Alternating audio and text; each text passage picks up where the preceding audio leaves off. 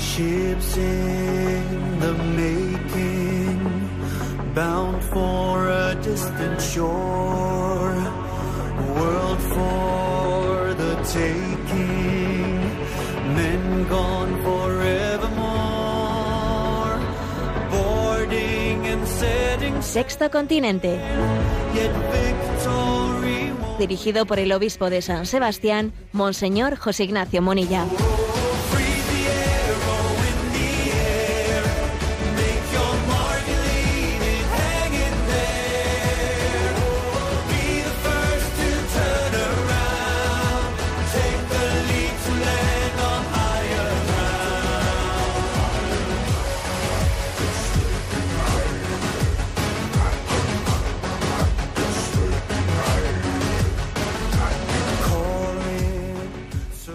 Un cordial saludo a todos los oyentes de Radio María. Un día más, con la gracia del Señor, nos disponemos a realizar este programa radiofónico llamado Sexto Continente, que lunes y viernes de 8 a 9 de la mañana, una hora menos en las Islas Canarias, realizamos aquí en directo en Radio María España. Quiero comenzar con un- una reflexión sobre nuestra conciencia moral y también esa conciencia moral de la sociedad ¿no? que se va forjando, seamos o no conscientes de ello. La conciencia moral se va forjando o bien desde una luz, desde la luz de la revelación, o desde la sensibilidad de la época. Eso es inevitable, ¿no? Claro, una, una sociedad secularizada que ha perdido la referencia de lo que es el sentido eh, de sus raíces cristianas, de saber que, que Jesucristo pues es, eh, es, es luz del mundo, pues obviamente rechaza, prescinde, da la espalda a la revelación como, como fuente, como luz para su camino. Su conciencia moral no es iluminada desde la revelación de Jesucristo. Y entonces, ¿cuál es la alternativa? Bueno, la alternativa es la sensibilidad de la época. Y entonces, dependiendo de en qué época, de en qué circunstancias, de qué, en qué lugar haya nacido uno, pues su conciencia moral responde a ese momento. Y así ocurre, desde, desde esta perspectiva, desde esta situación, que acontecen lo que, lo que es conocido como los pecados de época. ¿Qué es un pecado de época? Un pecado de época es aquel ante el cual las culturas y las generaciones permanecen mayoritariamente inconscientes, ciegas, insensibles. ¿eh? Pues como, como mayoritariamente la sensibilidad nadie, nadie lo considera pecado, pues entonces, bueno, pues es algo que socialmente es asumido, es aceptado, es un, un pecado de época que esa época, bueno, pues no tiene la sensibilidad, la luz para percibirlo. Pues mira, pues en un tiempo la esclavitud, ¿eh? la esclavitud fue un pecado de época. Parece mentira, ¿no? Cómo se pudo llegar a, a convivir con la esclavitud, con tomar a, eh, tomar a seres humanos como esclavos y, y qué, digamos, qué falta de, de, luz existió para convivir con ese pecado sin, sin que se encendiesen todas las luces de alarma. Pero claro, digamos que la conciencia estaba siendo iluminada por lo que socialmente era considerado y no había una apertura suficiente a la acogida de la revelación en toda su en toda su significatividad, ¿no? Hoy en día pasa lo mismo, pues desde otras perspectivas, ¿no? Eh, pues la, cultura va dando vaivenes, eh, vaivenes y entonces, pues resulta que gracias a Dios, pues hoy en día se ha desarrollado la la sensibilidad como para entender que, por ejemplo, el caso de la esclavitud chirriaría a la, epo- a la opinión pública del momento presente, ¿no? El que pues alguien propusiese, ¿no? La esclavitud ¿eh? como una como una práctica asumible, chirriaría, vamos, ¿eh? incluso no sería aceptable que alguien dijese, bueno, pues, eh, pero bueno, pero es que esta es una cultura espe- específica, en nuestra cultura siempre se ha aceptado la, la esclavitud, no, no se, no se aceptaría tal cosa, no sería, no, es la libertad del hombre es un derecho inherente, ¿no? Bueno, pero sin embargo, sin embargo es curioso que en los vaivenes históricos eh, de la sensibilidad, cuando no es la luz de la revelación la que nos guía, pues vamos cometiendo incoherencias por un lado y por el otro lado, ¿no?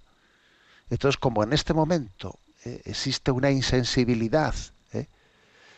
pues, por ejemplo, pues hacia la vida concebida y no nacida, o hacia el cuidado de los más débiles, de los ancianos, de aquellos que están en el momento culminante de su vida. Sí, digo culminante, ¿no? No digo de, de, de decrepitud, el momento culminante de su vida, de entregar su vida al Padre. Entonces resulta pues que esta época es ciega y no, no es capaz de percibir lo que es bueno pues el pecado de el pecado de haber de haber sido de, de, de estar sacrificando millones de vidas en el seno materno o de estar asumiendo que, que la eutanasia sea la forma de morir, la forma de salir de, de este mundo, ¿no? En vez de entregar nuestra vida y ponerla en manos de Dios en ese momento final de la vida. ¿no? Bueno, pues esta es, la, contradicción, ¿no? una cultura que se mueve dependiendo del viento que sople en cada momento. Ahora está, esto es asumible, luego deja de serlo y nuestra conciencia moral está, es absolutamente manipulada por el espíritu de la época. Bueno, pues mandaba yo a redes sociales un mensaje ¿no? en, la semana, en la semana que concluye en la que decía que el mundo tiene necesidad apremiante de referentes capaces de resistir al espíritu de la época. Necesitamos resistir al espíritu de la época, no estar subsumidos por ella, no estar esclavizados por ella. A cada época, que decía Chesterton, le salva un pequeño puñado de hombres que tienen el coraje de ser inactuales. Aquí es importante ser inactual, porque aquí ser actual ¿eh? es lo mismo que es ser fagocitado por la sensibilidad de este momento y ser ciego a, muchos pecados de época que están aconteciendo. Entonces, ¿cómo, cómo podemos resistir al, al, espíritu de la época? ¿Cómo tener el coraje de ser inactual? ¿no? Bueno, pues solamente hay, que yo sepa, solamente hay una forma, que es la luz de la revelación. La luz de la revelación, ver las cosas no desde el, el, tiempo en el que vivimos, no desde el lugar en el que vivimos, sino ver, juzgar, discernir desde la luz de Dios. Desde la luz de Dios, que es la que nos permite trascender los condicionamientos tremendos, tremendos que tienen cada, cada época, ¿no? En la que podemos llegar a ser ciegos, eh, incapaces de, de descubrir de descubrir el mal moral por mucho que sea verdaderamente acuciante y lacerante. Que Dios nos dé la gracia de formar nuestra conciencia moral a la luz de la revelación.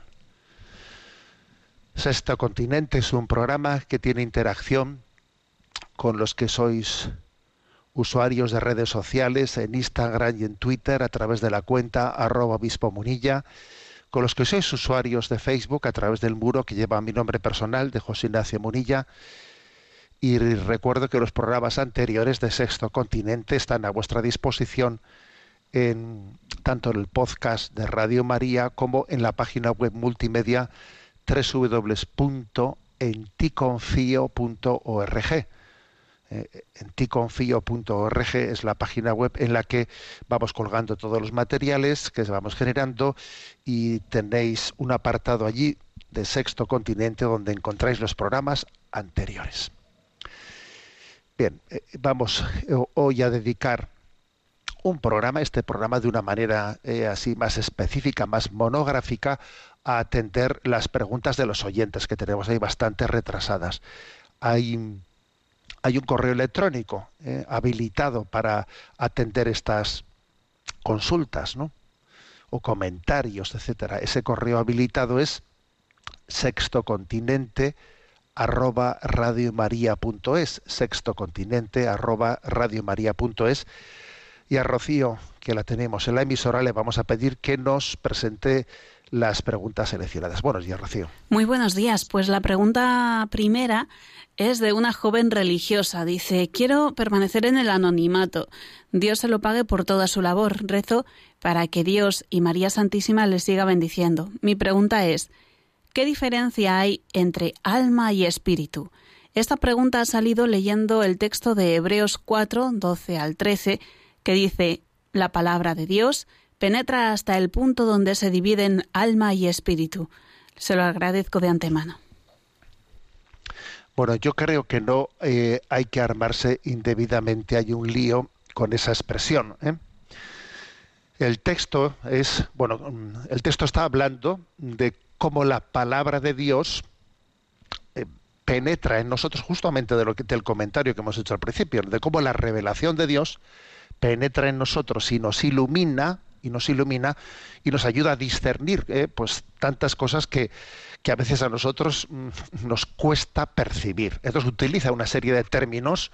Eh, yo creo que también hay en este en este en estos versículos, eh, que es especialmente el versículo Hebreos 4:12, hay un género de expresión para para ahora lo voy a leer literalmente, pero bueno, creo que es un género de expresión que lo que quiere decir mediante estos recursos, un poco, no digamos estas imágenes, lo que quiere decir es que la palabra de Dios es capaz de entrar más hondo en nosotros de lo que nosotros mismos tenemos capacidad. ¿no? Entonces dice, ciertamente es viva la palabra de Dios y eficaz, y más cortante que espada de doble filo, penetra hasta las fronteras entre el alma y el espíritu, hasta las junturas y médulas y escruta los sentimientos y pensamientos del corazón. Bueno, yo creo que no hay que entender, por ejemplo, ¿no? escruta entre sentimientos y pensamientos del corazón.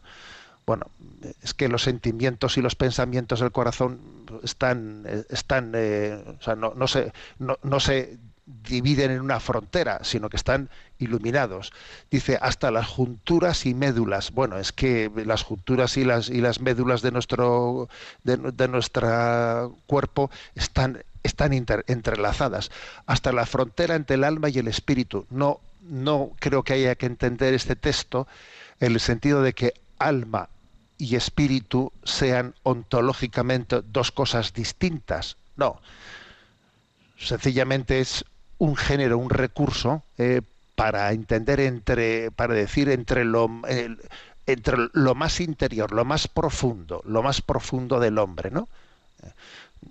Entonces, creo que sería eh, un error en, empezar a hacerla un poco la ah, entonces eh, ontológicamente qué diferencia hay si dice que la palabra de Dios penetra hasta la frontera del alma y el espíritu qué frontera hay entre el alma y el espíritu no yo creo que sencillamente hay que entender que está recurriendo a un género de expresión donde utiliza alma espíritu junturas médulas sentimientos pensamientos eh, para para subrayar la hondura, la profundidad a la que es capaz de, eh, la que es capaz de la palabra de Dios de iluminar nuestra interioridad, sin mayor pretensión ¿eh? de, de, distinguir entre alma o espíritu como si fuesen dos principios ontológicos distintos, que no lo son, ¿eh? porque el hombre tiene cuerpo y alma, y al alma también se le puede llamar espíritu, pero no estamos hablando de un tercer elemento eh, antropológico, ¿eh? distinto al alma. El espíritu y el alma ontológicamente son lo mismo. ¿eh? Adelante con la siguiente pregunta. La siguiente pregunta es de Jimmy Ortiz, que dice, buenos días, estimado Monseñor. Gracias por difundir a través de Sexto Continente la sabiduría del Espíritu Santo. Siempre me pregunté, ¿por qué los discípulos de Emaús no reconocieron a Jesús si vivieron con él tanto tiempo? ¿Jesús tenía otra apariencia física? Siempre me ha intrigado este detalle. Un saludo desde Santa Cruz de la Sierra, Bolivia. Bueno, eh, no es únicamente ese, ese episodio. ¿eh? Hay también algunos otros episodios en los que vemos que, que así en el primer momento, eh, pues a Jesús no se le reconoce. María Magdalena le, le confunde con el hortelano en un primer momento y luego resulta que era, que era Jesús. Fíjate si María Magdalena y, Jesús tenían, ¿no? Pues un, eh, un conocimiento mutuo como para reconocerle María a Jesús en el primer momento. Bueno, ¿por qué se produce eh, esa dificultad de reconocimiento, ¿no? según así varios mm, pasajes del Evangelio, con el encuentro de Jesús resucitado. Bueno, la verdad es que mm, siempre que respondemos a estas cuestiones tenemos que ser muy humildes, ¿eh? humildes, ¿eh? porque porque nos acercamos desde desde una cierta interpretación que nos da la coherencia de la tradición de la Iglesia, etcétera. Yo creo que hay que decir dos cosas: que primero que un cuerpo resucitado, ¿eh? un cuerpo resucitado es, el mismo, ¿eh? Eh, es el mismo Jesús que, que, convivió con ellos, es ese mismo cuerpo. De hecho, le dice a Tomás: mira, mira mis llagas, ¿no? Mira mis manos, y no seas incrédulo, sino creyente.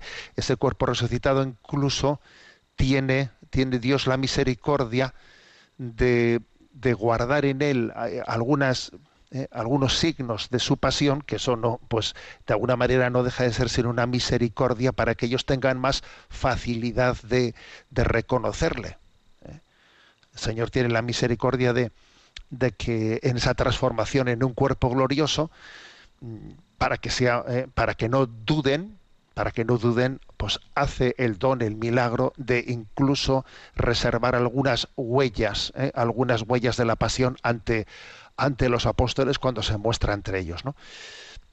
¿Por qué? Pues porque un cuerpo glorioso también tiene una, una, una transformación. ¿eh? Es el mismo, pero tiene una transformación. Nosotros decimos, y cuando resucitemos, nuestro cuerpo glorioso ¿qué tendrá más el aspecto? ¿Eh? El aspecto de cuando, de cuando fuimos eh, jóvenes, de cuando fuimos adultos, de cuando fuimos ancianos, pues es un misterio.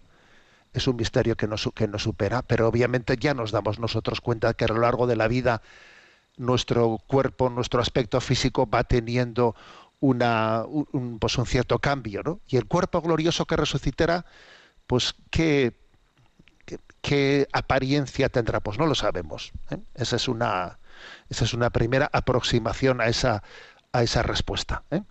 Pero yo creo que hay otra que es más importante, más importante que esta, que es que también hay una pedagogía. ¿eh? Hay una pedagogía en ese no reconocerle a Jesús de entrada sino que Jesús va preparando los corazones para que ese eh, ese reconocimiento de Jesucristo haya sido también, sea la culminación de un proceso de búsqueda, de purificación interior. Para poder encontrar a Jesús hay que buscarle y esa búsqueda supone que uno tiene que ir eh, purificando, iluminando muchos criterios hasta finalmente descubrir a Jesucristo.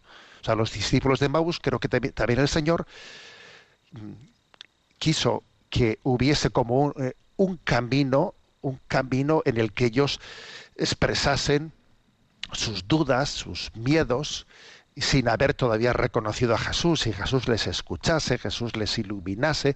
O sea, hay al margen de ese aspecto al que me he referido antes, ¿no? ese aspecto, bueno, pues más, eh, digamos, que se nos escapa a, nuestra, a, nuestro conocimiento de cómo será un cuerpo resucitado y que será nuestro cuerpo real, pero que ha sido al mismo tiempo transformado y, y espiritualizado, y entonces nos cuesta entender que, eh, pues, pues, pues, qué semejanza o de semejanzas pueda tener con el cuerpo mortal, aparte de, aparte de eso Aquí hay un tema que es la, pedagogía de los evangelios, ¿no? que en ellos Jesús quiere eh, que haya un, una preparación interior hasta, hasta despojarnos ¿eh? De falsos criterios, despojarnos de todo aquello que nos impide conocer a Jesucristo, para que llegado el momento del partir el pan, se les abriesen los ojos. Porque dice, ¿no? Entonces se les abrieron los ojos al partir el pan. Ese abrirse los ojos está hablando no de que el cuerpo de Jesucristo en ese momento tomase otro aspecto, sino que ellos interiormente en ese momento han llegado a estar bien preparados para acoger la revelación, eh, a Jesús resucitado que se les muestra. Ese se les abrieron los ojos al partir el pan, habla de que ya esa preparación que Jesús les ha hecho para reconocerle, pues ha culminado. Y eso pasa también en nuestra vida cuando, cuando durante mucho tiempo no somos capaces de ver algo que el Señor nos quiere mostrar y llegado un momento vence en nosotros la gracia y se nos abre los ojos, se nos abre el entendimiento. Y es curioso que en ese momento Jesús desapareció. Entonces Jesús desaparece cuando a ellos se les han abierto los ojos para, para reconocerle, y entonces ellos regresan a Jerusalén, ¿no? Pero es curioso, ¿eh? Jesús, Jesús ha tenido una pedagogía, ha tenido paciencia de escuchar, ha tenido, es, es la, es por lo tanto una, una gran pedagogía de Jesucristo, una gran pedagogía de irnos preparando interiormente para, para, poder, para poder reconocerle. Y especialmente es el momento de la Eucaristía, ¿no? El lugar en el que se produce ese encuentro con Jesucristo. Adelante con la siguiente pregunta. Un diácono llamado David Olivares escribe, estimado Monseñor Monilla, con mucha indignación he visto que una compañía de teatro llamada Circo del Horror, ya de verdad este título da mucho miedo, ha estrenado en Madrid una obra titulada Banacal. Se trata, Bacanal, perdón, se trata de una obra donde se invoca a Satanás y donde los asistentes al teatro ofrecen sus almas al diablo. ¿Tanto protestar por la reapertura de los teatros para presentar este bodrio? De verdad que esto clama al cielo. Bueno, pues sí, la verdad es que cuando, cuando surgen estas cosas uno suele estar en duda, en duda de, siquiera ni si comentarlas o, porque si la comenta parece que le hace publicidad y por una parte puede ser alguien deseando que se le haga publicidad y por otra parte dice si no siquiera si no se comenta pues podemos, tenemos el riesgo de caer en la indiferencia, ¿no? Entonces, entre, entre esas dos, entre esos dos riesgos de, de hacer publicidad algo, algo que es verdaderamente eh, pues pues absolutamente reprobable, ¿no? Y entre caer en la indiferencia, pues yo creo que, que lo mejor es hacer un comentario somero, ¿no? Y ese comentario somero es que ciertamente es curioso que una sociedad, eh, cuando va degenerando su cultura, eh, porque es cierto que Satanás tiene dos maneras de actuar. ¿eh? Una manera que tiene de actuar es la de ir influyendo, ¿no? En el espíritu de la época, ir influyendo introduciendo unos antivalores y haciendo pensar que esos antivalores, eh, sin embargo, son signos de signos de, de progreso ¿eh? y hacerlo de una manera, pues, digamos, subverticia, casi sin que su presencia, ¿no? sea, sea, sea sentida, anunciada y llegado un momento en que cuando ya eh, pues, es insaciable, Satanás en su obra es insaciable, y, y, a la medida que avanza, va perdiendo, ¿no? Eh, bueno, o va olvidándose de esa de esa estrategia de permanecer escondido y va mostrando su rostro de una manera, eh, digamos así, más, más descarada, ¿eh? más descarada. Entonces, bueno, pues llama la atención cómo llega a ver, ¿no? supuestas supuestas representaciones teatrales como esta en concreto en la que bueno pues se hace un alarde un alarde de obscenidad, un alarde de, de, invocar a Satanás, incluso anunciando vamos a, vamos a vender nuestra alma al diablo, etcétera, un alarde en el que incluso habrá, porque lo, curioso del asunto es que en estos casos siempre suele haber, ¿no?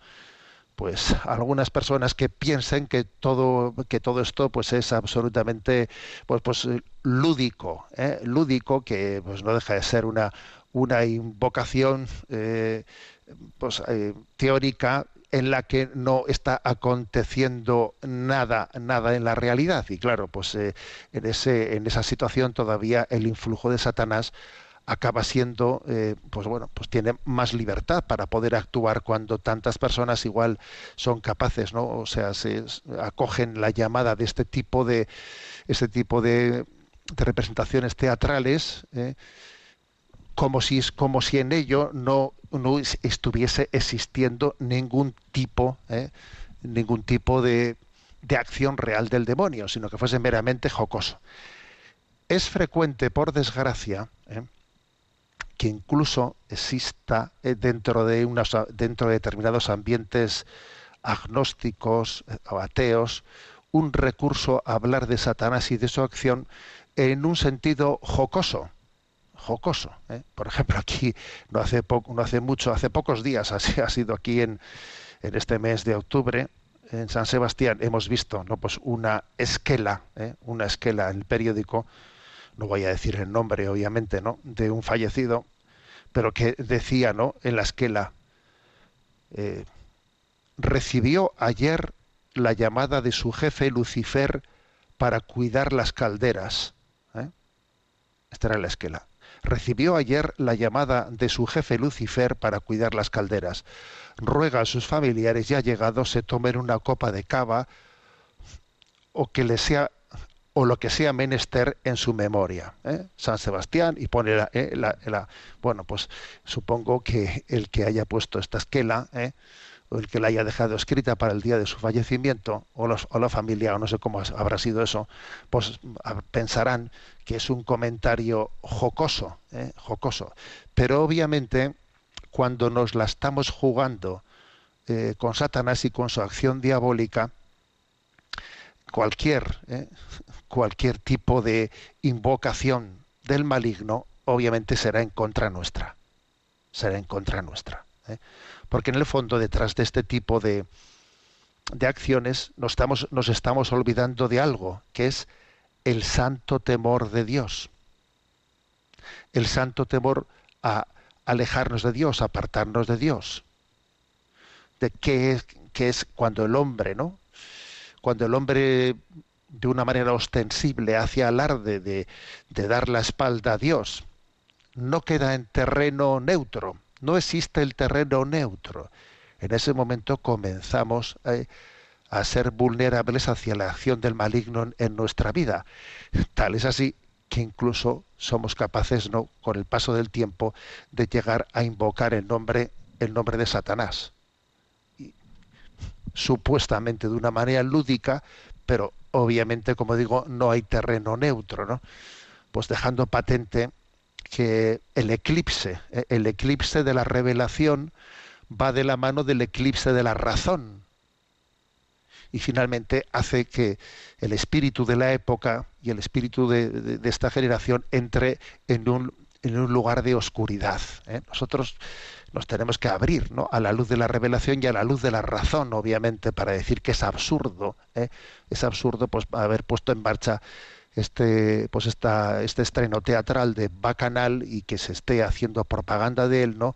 Para que los asistentes vayan allí y vendan su alma al diablo. E, es increíble, ¿no? Pues que, que tal propuesta teatral pueda acontecer en nuestro tiempo. Y además, ¿sabéis lo que os digo?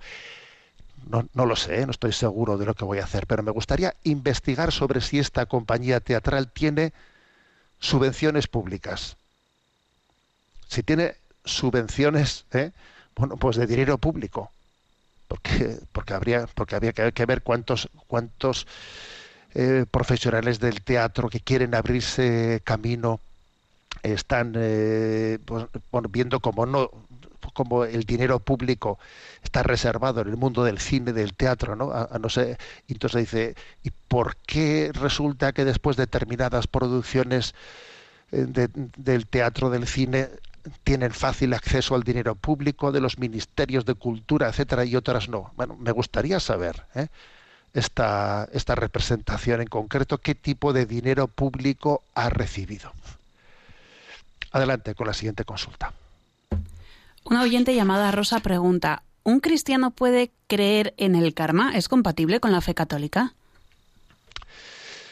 Eh, bueno, vamos a ver. Eh, la, ya voy a adelantar que la respuesta es no, aunque podría parecer ¿eh? que el karma, que el karma tiene elementos, elementos que son confluyentes. ¿eh? El karma es una, una, referencia que hacen las religiones orientales como el hinduismo, el budismo, que es una referencia a una energía trascendente que se genera a partir de los actos de las personas. ¿eh? También es conocido como un espíritu de justicia o de equilibrio. ¿Qué es eso? Bueno, es como una especie de ley espiritual cósmica por la que somos recompensados o castigados según nuestras acciones morales. ¿eh? Toda acción moral que haces pone en marcha pues una especie de energía cósmica y si la obra que haces es buena, esa energía cósmica te recompensa, y si la obra moral es mala, esa, esa energía cósmica te termina castigando. No de una manera inmediata, pero, pero con el paso del tiempo, esa especie de compensación cósmica termina aconteciendo, ¿no? El bien que haces se convierte en una energía y esa energía es para bien o, es para mal, ¿no? No solo para, para, bien o para mal para ti, sino también para bien o para mal de los demás. ¿eh?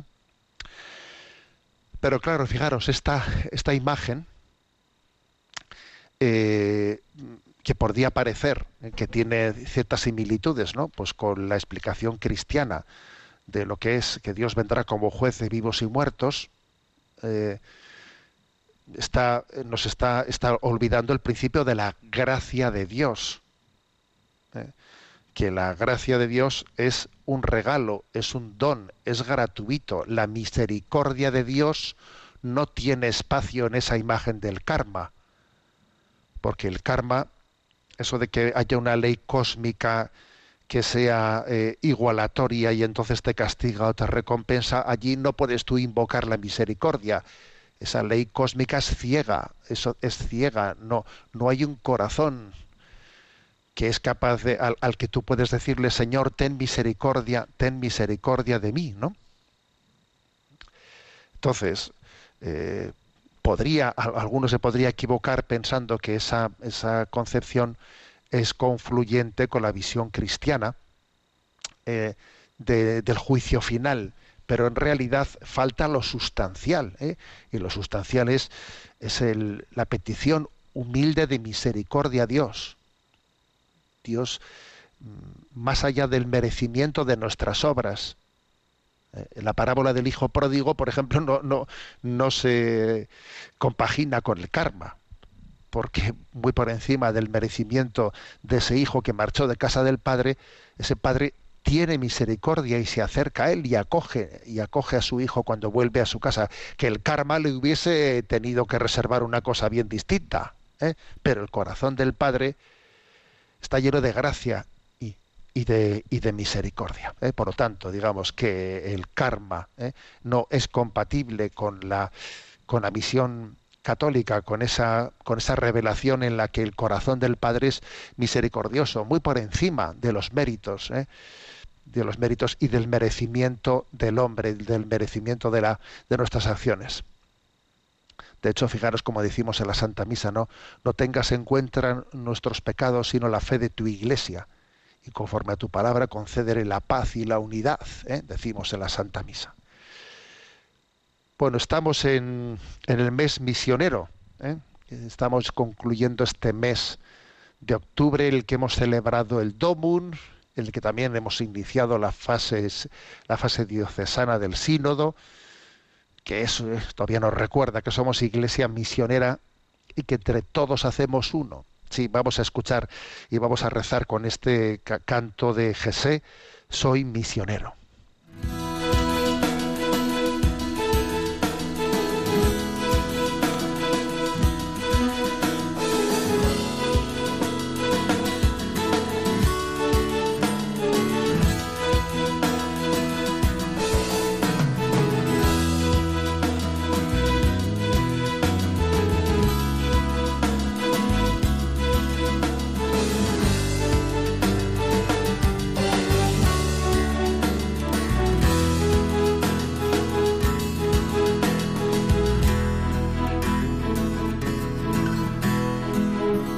Ciudades y por pueblos, proclamando y anunciando tu palabra y tu reino. Por amor estoy llevando con tu ejemplo nos enseñas y junto a María,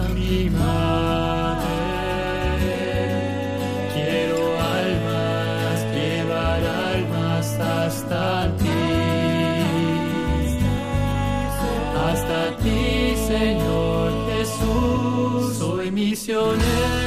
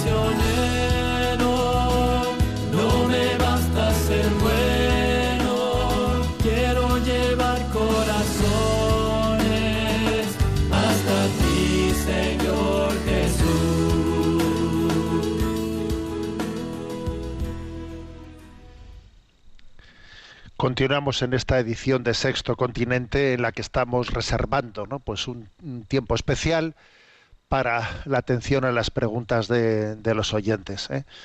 Una de las preguntas anteriores había, había hecho referencia a esa, a esa presentación, ¿no? a, ese, a ese estreno en algunos lugares de España de eh, esa obra teatral llamada Bacanal, ¿eh? en la que se hace como una invitación a asistir, a, a vender, ¿eh? a vender nuestra alma al diablo, ¿no? En pleno espectáculo, ¿no? Y yo y he terminado diciendo que me gustaría saber si esa representación tiene dinero público. ¿eh? Y bueno, pues me- he recibido aquí el, el- el mensaje de personas que lo han corroborado y me dicen que en efecto, ¿eh? que tal obra teatral tiene dinero público que está sustentada también con el dinero de todos nosotros y por ejemplo, pues puedo dar, también otro dato, pues que en un encuentro que tuve recientemente con Juan Manuel Cotelo, que todos le conocemos, ¿no? Eh, presidente o director de Infinito más uno, que ha, que ha tenido pues tantas obras y tantas producciones tan bellas y películas, digamos, de inspiración católica, me decía él que jamás ha conseguido ni un solo euro de subvención de dinero público para llevar adelante todas sus obras, ¿no? Que todas les han, le han sido denegadas siempre. Bueno, ahí lo dejo. ¿eh? Es una, buena, un dato muy, muy objetivo, ¿no? De lo que pasa, de, vamos, del principio que nos hace ver cómo está dirigida, ¿no? qué hilos son los que mueven eh, la cultura de nuestro tiempo. Bueno, seguimos adelante. A Rocío le pedimos que nos vaya presentando las preguntas seleccionadas. Bueno, la siguiente pregunta es de una oyente que vamos a mantener en el anonimato y dice, escribo porque tengo una situación en mi trabajo que me tiene muy intranquila. Trabajo en una asesoría fiscal laboral y la semana pasada me pidieron que solicitara un presupuesto para registrar una marca. Recibí el logotipo y la marca, pero no la descripción de la actividad asociada a ella. La sorpresa fue cuando eh, pregunté a la clienta y su respuesta fue que daba servicios de chicas por webcam o sea, prostitución virtual. Yo me quedé muy sorprendida y triste porque sé que esta actividad lo que hará es explotar niñas menores de edad, además del problema de la pornografía. Me he planteado decir a mi jefe que yo no quiero solicitar este presupuesto. ¿Puedo alegar que me acojo a la objeción de conciencia y no hacer este trabajo? Agradezco su consejo y su luz para esta situación. Dios le bendiga y le proteja. Bueno, pues hay momentos en la vida en los que uno tiene que arriesgarse, tiene que arriesgarse. ¿eh? La luz de la conciencia creo que nos tiene que, que guiar especialmente en nuestros pasos, ¿no? Y yo creo que sí, ¿eh? que usted debe de decirle a su jefe, mira, yo en conciencia no, pues no creo que no debo de colaborar, ¿eh? pues poniendo en marcha este, ese servicio, ese servicio digital, digital de una webcam, etcétera, tal creo que, creo que a la hora de, de alegarlo, que puede y debe también recurrir al, al concepto de el respeto a la dignidad de la mujer. Porque creo que, eh, que, ese es un valor que es que la sociedad actual está bueno pues está en teoría por lo menos no en teoría está preservando o, o dice que quiere preservar. Hemos tenido noticia eh, recientemente ¿no? de que el gobierno podría, antes de terminar esta legislatura en España, prohibir la prostitución. Es curioso esto, ¿eh? Prohibir la prostitución. Entonces, eh, claro, yo cuando lo escuché dije, bueno, bendito sea Dios, fíjate tú, si, si tal cosa, ¿no? Si el gobierno fuese capaz de llevar adelante esta iniciativa, eh, bueno, pues podríamos dar un paso, un paso importante. Y es curioso que esto, pues, ¿cómo es posible que acontezca esto? Bueno, pues porque como nos estamos dejando guiar, como decíamos al principio del programa, por eh, no por una luz objetiva que ilumine nuestra conciencia moral, sino por el influjo de los de lo que socialmente en cada momento es reconocido y valorado, bueno, pues eh, claro, es obvio que el movimiento mm, feminista que subraya la dignidad de la mujer, si tuviese un poco de objetividad, se le tienen que encender las luces rojas para entender que el comercio de la prostitución es totalmente contrario a la dignidad de la mujer. Entonces, el movimiento feminista, eh, claro, que también tiene dentro de él una división muy, pues, muy patente, pues es increíble como ese movimiento feminista no, no haya reivindicado hasta el momento presente la derogación de la, de la prostitución. Pero es que además, si, si, somos, si somos lógicos, si somos coherentes, uno dice, ¿y por qué si la prostitución eh, física y, la, y la digital ¿Qué pasa? ¿Que la digital eh, no, tiene detrás una mujer real con nombre y apellidos? ¿O qué? O sea, si tú, si tú estás cerrando, si tú dices ¿no? que vas a ilegalizar los clubs de prostitución, pues eh, digamos digitalmente está no, no, creo que haya una diferencia sustancial porque en el fondo la dignidad de la mujer eh, pues está, está siendo puesta en, cuestión. Vamos, pues yo diría todavía un poco peor, porque, porque la pornografía lo que hace es eh, exponer la, la, la dignidad, la, la falta de respeto de la dignidad a una mujer, no solo a una persona, sino a un millón de personas. Yo creo que todavía, todavía es mucho más lacerante contra la dignidad de una mujer la pornografía extendida por internet que la que acontezca en un prostíbulo. Todavía es mucho peor o no. Creo que es obvio lo que estoy diciendo, ¿no? Entonces, bueno, pues, bueno, con respecto a la, a, la pregunta del oyente, sin duda, yo diría, adelante con esa objeción de conciencia y que Dios le, le asista y le ilumine eh, a la hora de, de, de esgrimir los argumentos, ¿no? Y reivindicar la, eh, la dignidad eh, de la mujer y decir yo no quiero, no puedo, no, no, no, no puedo colaborar, ¿no? Con algo que, que es eh, de alguna manera enriquecernos, eh, enriquecernos con la, con la utilización de la mujer como un objeto, ¿no? como un objeto de compra, de compra y venta. Y al mismo tiempo nos da pie el Estado oyente para hacer esta, esta reflexión. Bueno, bienvenida sea ¿no? esa, esa iniciativa que todavía por el momento no, no se ha materializado, ¿eh? de que el gobierno ha dicho que estaría dispuesto a ilegali- le- ilegalizar la prostitución en España antes de que termine su legislatura. Bueno, vamos a ver si eso es verdad, lo primero. ¿eh? Y lo segundo, ¿eso va a ser porque pues, los vientos de la moda eh, soplan en, en- un determinado momento o va a ser coherente? Y si va a ser coherente, entonces tendrá que tendrá que incidir también especialmente, ¿no? Pues en la lucha contra la pornografía que está haciendo que está haciendo todavía que la dignidad del ser humano, pero muy especialmente de, la mujer, se vea, tenga pues un tratamiento vejatorio, vejatorio haciendo pues que esas, que esas mujeres queden marcadas para el resto, para el resto de su vida, infligiendo un mal moral muy grande en los consumidores, muchísimos de ellos menores de edad, muchísimos de ellos menores de edad, engendrando esclavitudes y haciendo y generando una herida muy grande, ¿no? Pues en la en el alma en el alma de una sociedad. Adelante con la siguiente pregunta. Pablo Montesinos pregunta dos cosas. La primera, he escuchado recientemente a un sacerdote decir que Dios no es ni hombre ni mujer, que solo es espíritu. Pero si fuimos creados a imagen y semejanza de Dios, me descoloca y no termino de entenderlo.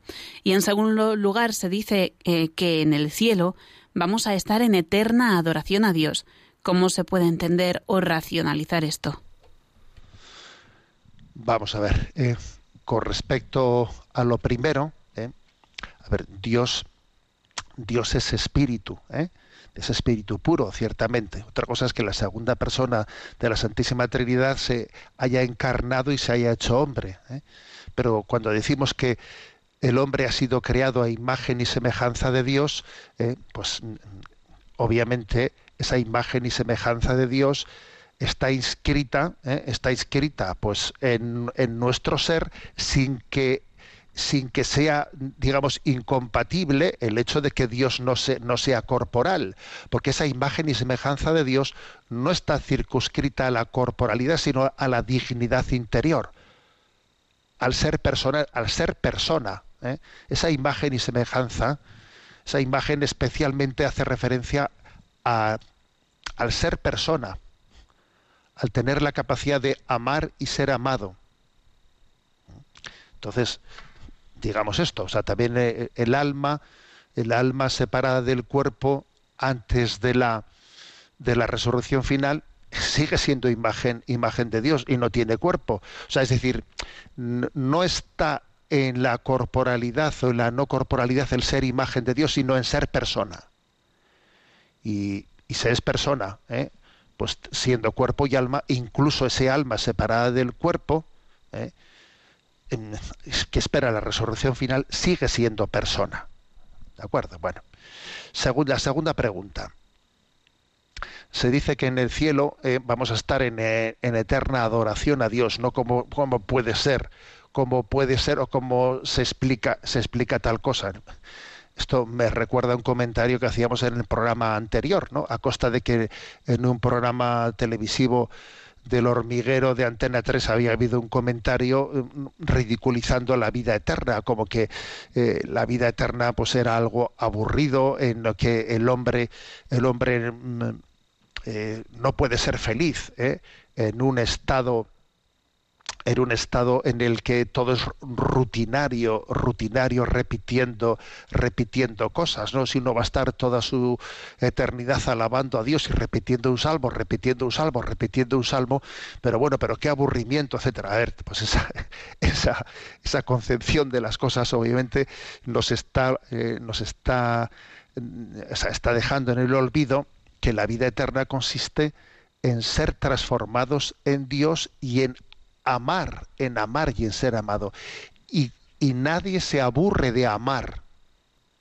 Precisamente el aburrimiento eh, acontece cuando no amamos.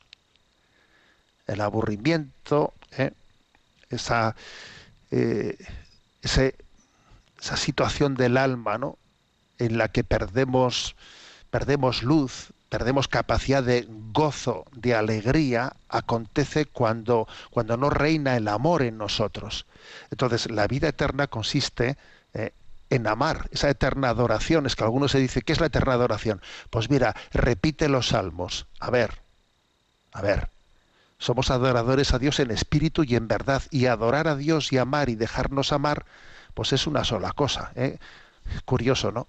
Que cuesta entender el concepto de vida eterna porque en el fondo nos damos, tenemos una visión demasiado antropocéntrica y no dejamos, o sea, no, no entendemos todo desde la iniciativa de Dios que nos introduce en su intimidad.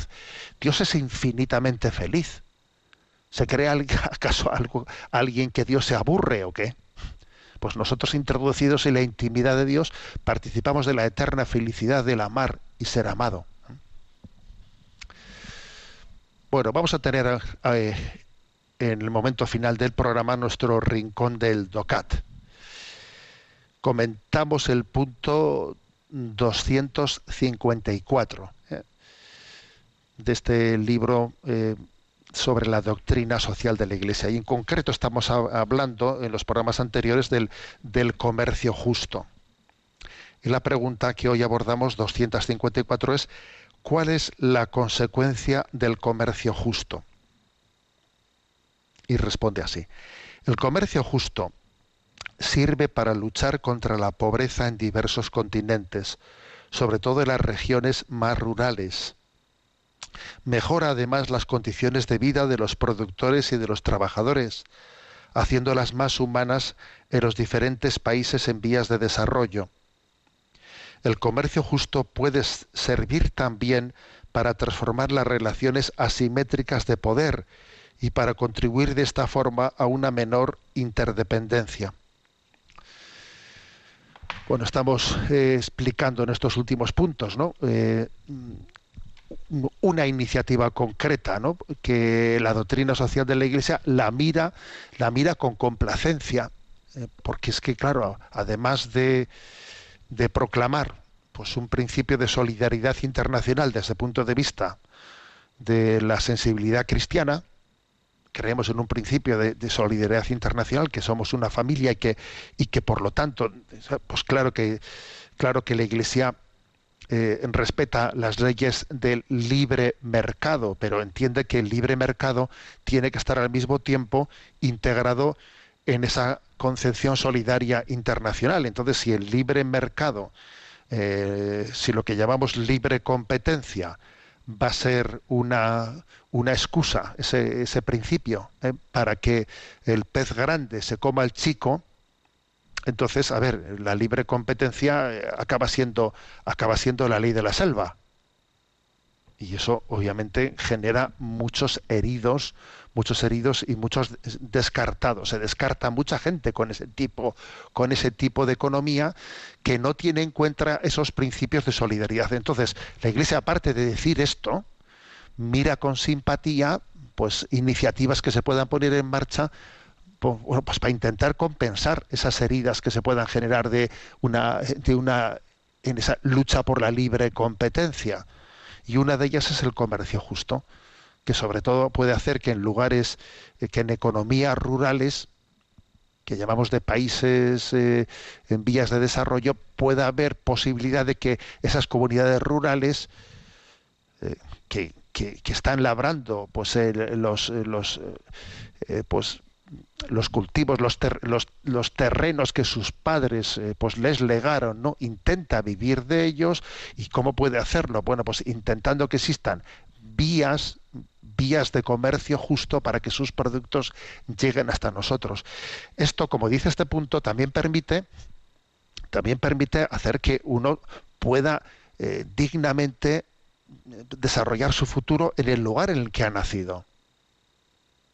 Eh, claro, Occidente se queja de, los flujos migratorios que a veces son difícilmente regulables, etcétera. Ya, pero es que los estamos generando con un tipo de economía en la que no permitimos que, que alguien pues pueda, ¿no? Pues en un contexto rural llevar adelante una, una economía eh, con la suficiente potencia capaz de, de dignificar el futuro de una familia. Luego, si existiese, ¿no? Eh, digamos, eh, pues, facilidad de implementar, digamos, corredores. Fijaros, aquí cuando hablamos de corredores hablamos de corredores de personas, pero si en vez de eh, si en vez de hablar solamente de corredores de personas hablásemos de corredores también de comercio justo en el que eh, pues pudiesen venir ¿no? productos elaborados en esas eh, pues, por, por esos pequeños productores que se les respetase ¿no? su capacidad de llevar su producto a destino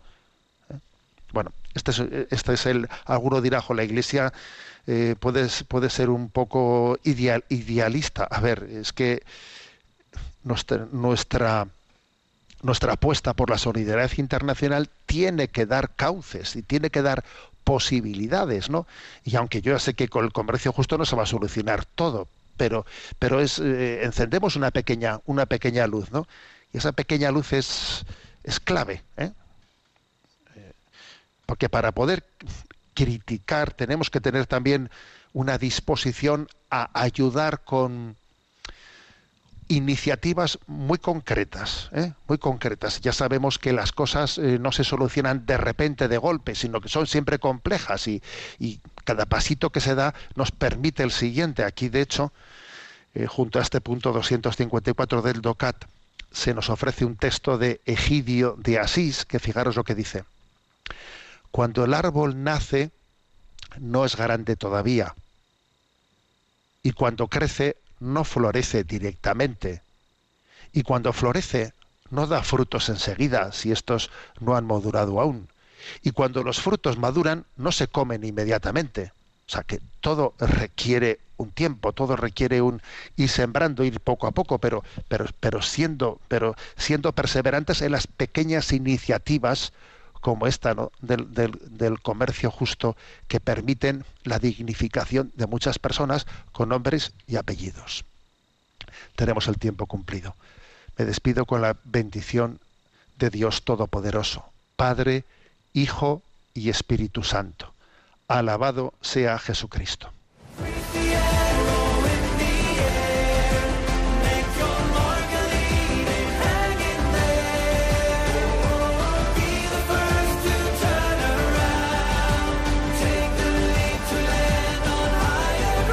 Y así finaliza en Radio María, Sexto Continente, un programa dirigido por el obispo de San Sebastián, Monseñor José Ignacio Monilla.